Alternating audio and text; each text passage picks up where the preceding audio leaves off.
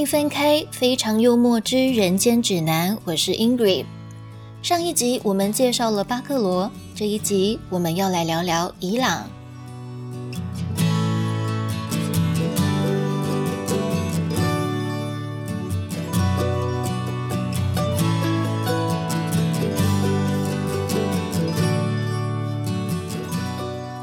我是用搭船的方式从巴克罗移动到伊朗，整个航程大约是一个小时，算上船员上下行李的时间，大约再加个半小时。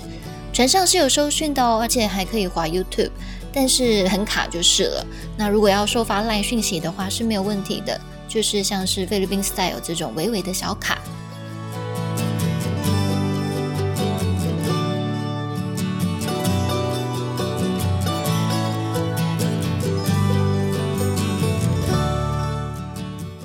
伊朗市呢是由六个区域所组成。这座城市里面有七十多间大学，许多知名大学都在伊朗地区。这个地方也是菲律宾认定的教育学术之都。那在这里呢，也严禁任何赌场性质的行业在这边营运哦。治安是很良好，环境也很清幽。这个地方的人口呢也比较淳朴。在跟校长们闲聊的时候，有聊到伊朗在二十多年前。这里的语言学校跟大学里面的语言中心加一加，大约有八十多间哦，所以它的学术之都真的不是浪得虚名的。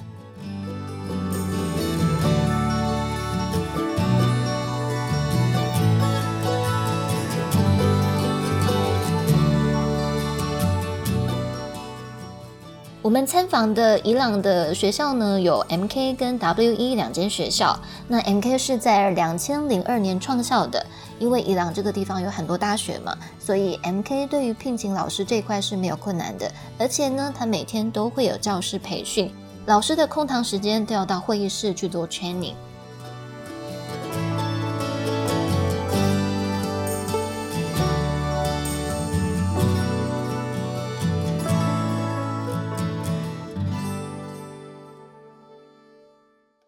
M K 校地呢是在一个高级社区里面，那这个学校里面本身呢有一个篮球场。疫情过后呢，有很多设施都有重新装修，像是目前的健身空间就正在安排时程要来淘汰换新，宿舍呢也是陆陆续续在翻新当中。那在学校的这个建筑里面呢，主栋的一楼是行政区办公室，还有上课的教室；二三楼呢是宿舍。那另外一侧的一楼就是有用餐的餐厅，有咖啡吧，还有会议室兼自习室。然后呃这一侧的二三楼呢，它的宿舍区呢就是以亲子为主。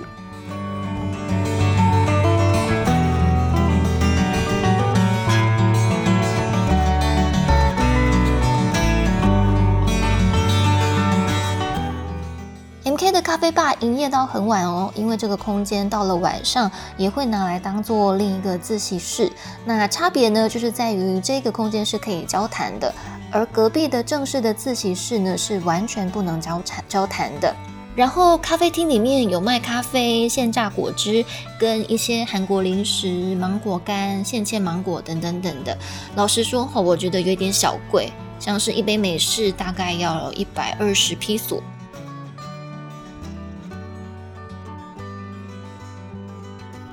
校内的网络讯号啊，我觉得其实没有到很好，就是菲律宾 style 这样子。然后学校的户外活动呢，每周都有，而且呢，每次都会有两位员工或者是两位老师来同行。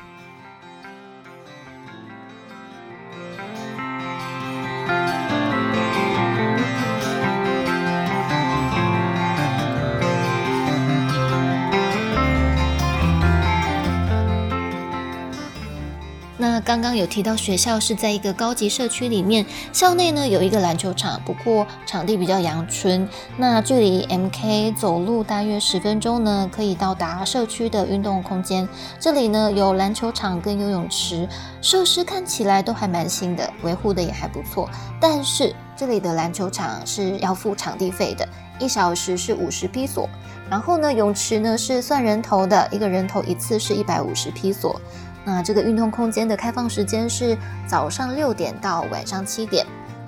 MK 的校长说呢，有些学员有晨泳的习惯的话，就会一大早来到这个社区泳池来运动，然后七点再回到学校吃早餐。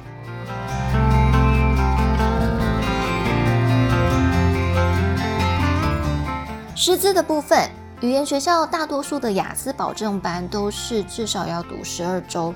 那有开八周保证班的，就是这间学校对自己的师资非常有自信的展现。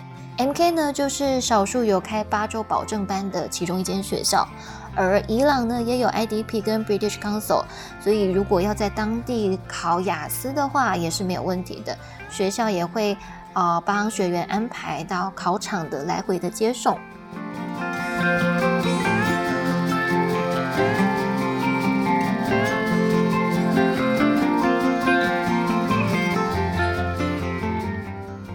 门禁时间，礼拜五、礼拜六是半夜两点，那礼拜天到礼拜四是晚上十点。所有的课程里面呢，除了雅思保证班是斯巴达学风之外，其他课程都是半斯巴达。哦，不过对于三十岁以上的学员，学校通常不太强迫要晚自习。那周一到周五晚上五点到七点之间这段时间是可以出校门的。那如果会在七点过后才回到学校的话，就要先跟学校申请，跟学校报备一下。哦，毕竟学员们的安全，学校也有一份责任在。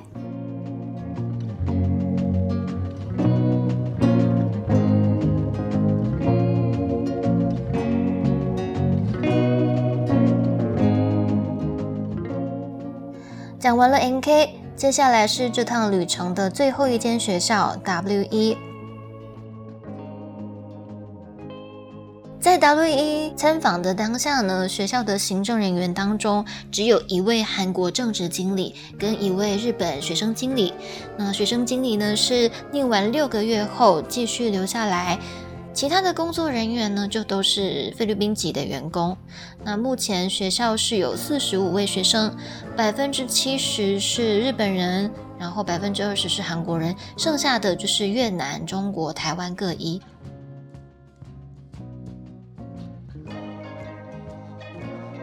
那这一位唯一的台湾学生呢，是一位六十岁的阿姨。她在这边念完书之后，要去英国找儿子，跟顺便在英国旅游。学风的部分哦，W E 呢有自由跟半斯巴达两种管理方式。半斯巴达在每周五会有小考哦，听说读写四科呢会各自在一对一的课堂时间考。但是呢，它没有强制性的每日小考跟晚自习，晚上的选修课也是鼓励参加，而且开放给所有课程的学员。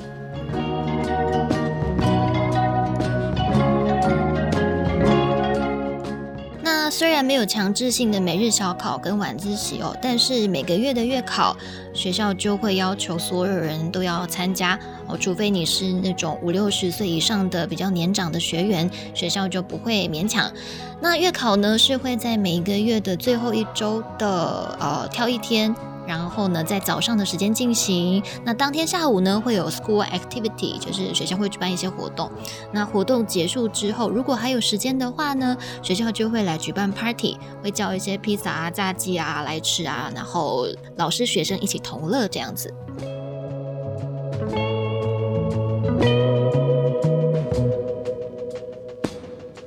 校园的格局呢？一楼是用餐区、洗衣房跟小卖部，然后地下一楼才是教室跟自习室，二楼是行政办公室，然后三楼到八楼都是宿舍区。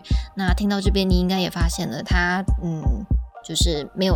那种自己校园地的那种大楼型的学校，然后一楼有一个后院，后院有比较蛮一个蛮客难的篮球场跟一个吸烟区，然后八楼除了是这个宿舍区之外呢，它也有健身房跟游泳池，那泳池开放的时间是每周二、周四跟周六。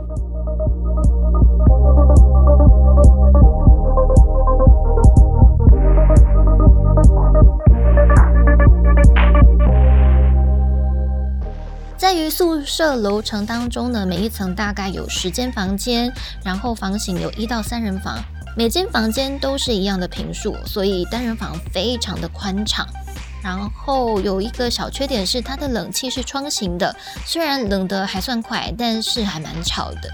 然后每间房间都至少还附有两只电风扇。那如果是三人房的话，就有可能会配到三只电风扇。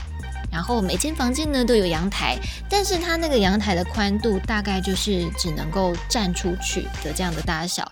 所以如果要更精准一点来形容的话，我觉得它不应该叫阳台，应该要叫花台，就是放一个盆栽可能就满了的那样子的一个宽度。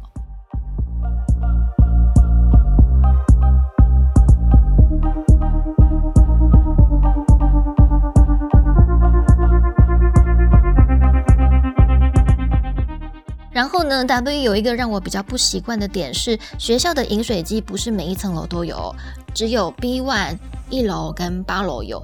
所以如果你如果晚上口渴的话，你可能就要到八楼或者是到一楼去装水。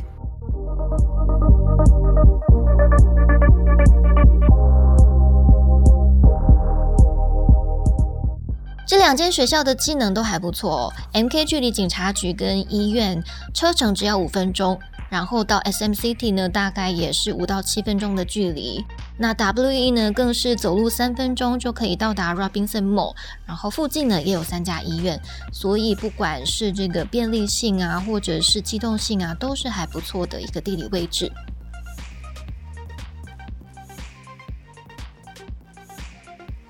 在伊朗的这几天呢，我们还去参观了市区里的白兰地博物馆，以及在它旁边的韩国城。韩国城的规划还蛮好的，很新很漂亮。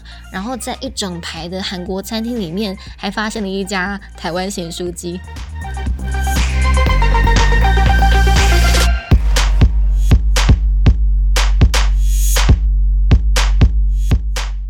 巴克罗跟伊朗这两座城市呢，给我的感觉都是蛮干净舒适的，然后当地的居民也都是友善憨直。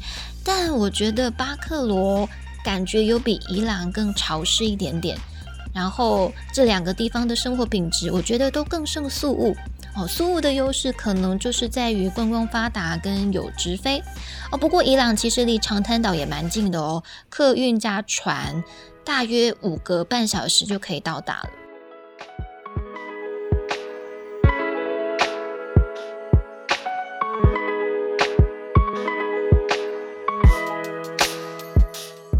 如果听完这两集的介绍，对这两座城市跟这四间学校有兴趣，或者是有更多的好奇跟疑问的话，赶快到地家官网填写咨询表单，我们会安排顾问跟你联系。